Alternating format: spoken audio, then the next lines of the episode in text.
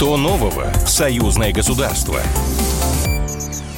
Здравствуйте, в эфире программа «Что нового? Союзное государство». Я Михаил Антонов. И традиционно в завершении недели мы обсуждаем в прямом эфире с экспертами важные события, которые происходили в союзном государстве. Эти события могут касаться политики, экономики, социальной сферы, э, спецопераций в том числе. А вот об этом, о том, какие новости у нас были за прошедшие семь дней, мы обязательно поговорим. Но для начала кратко одной строкой об основных событиях. В Национальной академии наук прошел восьмой белорусский космический конгресс.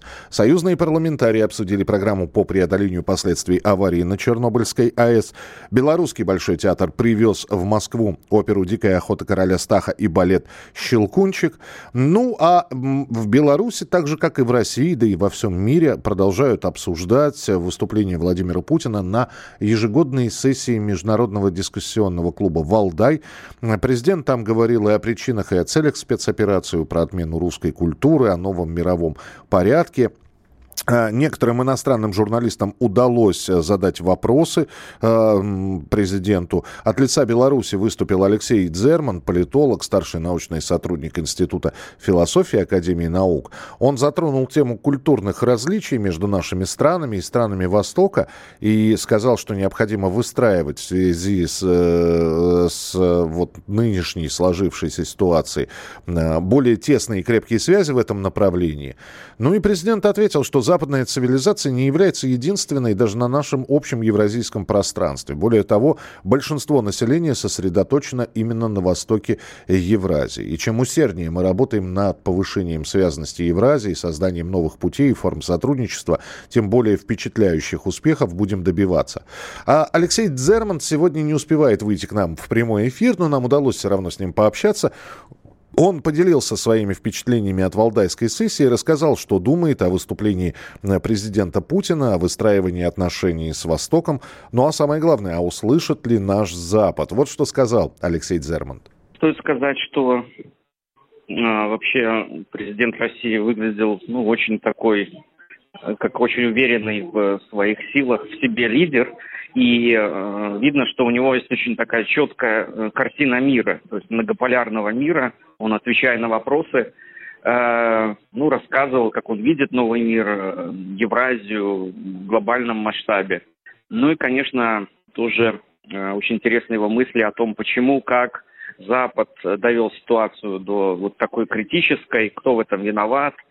Ну и э, видно, что он очень владеет фактурой э, и завладел вниманием аудитории, в том числе представителей стран э, Востока, Юга глобального, э, которые живо интересовались вот его видением нового мира, на каких принципах он будет основан. Ну и вот это все в совокупности говорит о том, что у российского лидера вот такое четкое мировоззрение, понятная картина мира, основанная на реальном знании, причем знании э, как Запада, так и Востока.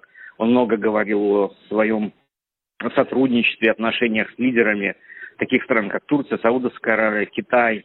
И э, это тоже говорит о том, что он как бы э, в компании этих лидеров чувствует э, себя вполне органично, и его уважают эти лидеры за его позицию. Это говорит о том, что вот возможность построить мир новый, где не будет господства западного, это вполне реально. Для того, чтобы понимать особенности культур, конечно, нужно взаимодействие, общение.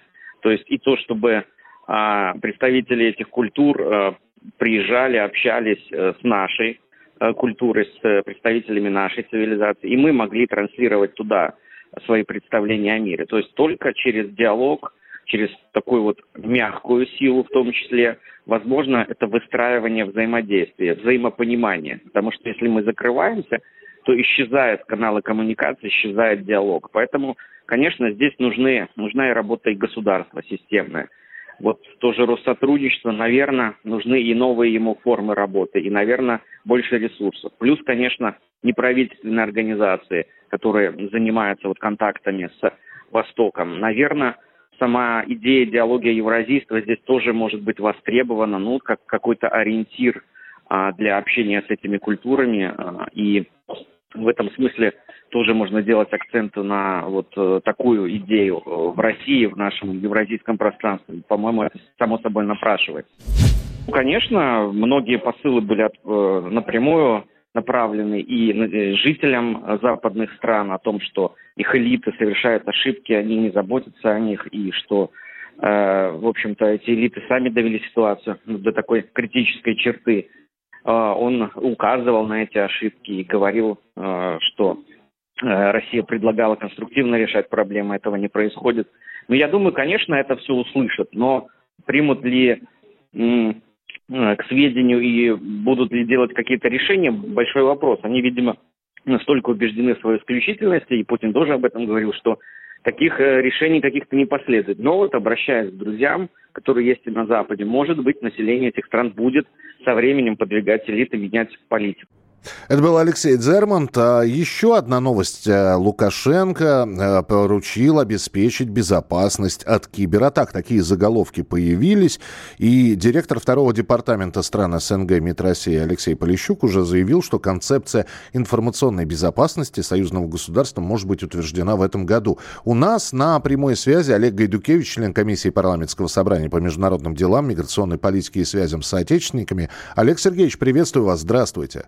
Добрый день. Собствен, Добрый день. Собственно, с единственным вопросом я к вам сегодня обращаюсь. Когда читаешь, что президент Беларуси поручил обеспечить безопасность от кибератак, нашлись некоторые, в кавычках, умники, которые сказали, а что, раньше не обеспечивали, да? А, но на самом-то деле а, про кибербезопасность говорилось чуть ли не с самого момента создания союзного государства. Но почему сейчас а, э, это вновь в активной фазе? Ну, потому что кибербезопасность стала одним из элементов гибридной войны в отношении Беларуси и России. Мы и раньше занимались обеспечением безопасности информации, наших систем общих информационных. Но, слушайте, э, мы видим и новые способы борьбы с нами за эти годы. Особенно беспрецедентные атаки были на протяжении Беларуси 2020 года. Россия сейчас столкнулась, мы это все видим. И, естественно, враг наш совершенствуется, свою работу совершенствует, и мы должны это делать. Новые методы, новые формы. Плюс это очень тесно связано с информационной безопасностью, с хакерскими атаками, э, с другими вещами, в том числе и дезинформации. То есть это все один комплекс. И когда президент провел совещание, оно, кстати, было в закрытом режиме, там участвовали службы, которые непосредственно этим занимаются, они не публичные, то э, это связано именно с новыми вызовами и той ситуацией, которая происходит сейчас вокруг наших стран. Поэтому будет это все укрепляться. Но тут надо важно отметить один момент. Без России вместе мы никогда не будем сильными по отдельности, ни России, ни Беларусь. Поэтому вопросы вот кибербезопасности, они очень тесно связаны именно в рамках союзного государства. Потому что угрозы у нас общие, и вместе мы более эффективно будем этим угрозам значит, противостоять. Тут даже и банковский сектор надо взять. Это очень широкая проблема. Надо защищать информацию в банках. Мы видим атаки и туда, и военную систему надо защищать, и личные данные граждан – у нас это очень, кстати, актуально. И с, фейками, того, что, и с фейками да, надо конечно, продолжать конечно. бороться, да. Это очень большой комплекс э, вопросов, которых как раз надо не говорить, что мы этим не занимались. Занимались. Время другое, вызовы другие. Это элемент войны сейчас. Значит, надо действовать так, как военное время более эффективно. Вот о чем идет речь. Спасибо большое, Олег Сергеевич, за комментарий. Член комиссии парламентского собрания по международным делам, миграционной политике и связям с соотечественниками. Олег Гайдукевич был у нас, и говорили мы о том, что Президент Беларуси Александр Лукашенко заявил о наличии фактов осуществления кибератак на объекты жизнеобеспечения государства с целью дестабилизации обстановки.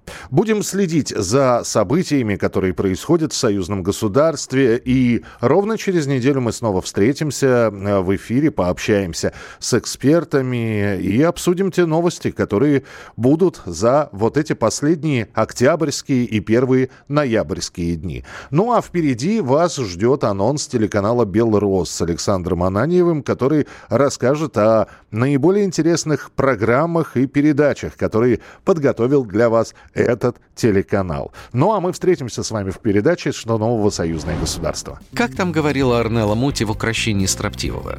Как я люблю эти старые комедии. Так вот, я люблю их не меньше. Телеканал «Белрос» делает просто царский подарок.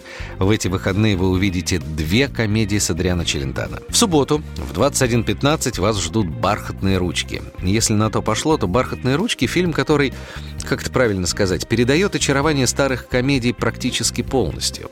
Это когда побороться за сердце любимой девушки было не постыдно, и все средства в этой бескомпромиссной борьбе были хороши. Смотрите в субботу «Бархатные ручки» на телеканале «Белрос». Ну а в воскресенье что получится, если свести на экране воплощение мужской харизмы Адриану Челентано и воплощение женской обворожительности Арнеллу Мути. А руководить всем этим будут два метра комедии Франко Кастеллану и Джузеппе Мачия. Получится комедия, ставшая классическим шедевром мирового кинематографа. Адриана Челентано в этом фильме, э, как бы вам объяснить? Во всех словарях напротив слова «харизма» должна быть размещена его фотография именно из этого фильма. Какого бы вреден он ни играл, настолько обаятельных персонажей он создает в своих лентах. Ну а Арнелла Мути — это неописуемый неописуемо красивая женщина, как внешне, так и внутренне, излучающая бесконечный шарм и обаяние. Я смотрел эти комедии столько раз, что, право, не знаю, о чем вам рассказать всего лишь за полторы минуты. Давайте просто посмотрим их в эти выходные вместе. Александр Ананьев, не прощаюсь. Что нового? Союзное государство. Программа произведена по заказу телерадиовещательной организации Союзного государства.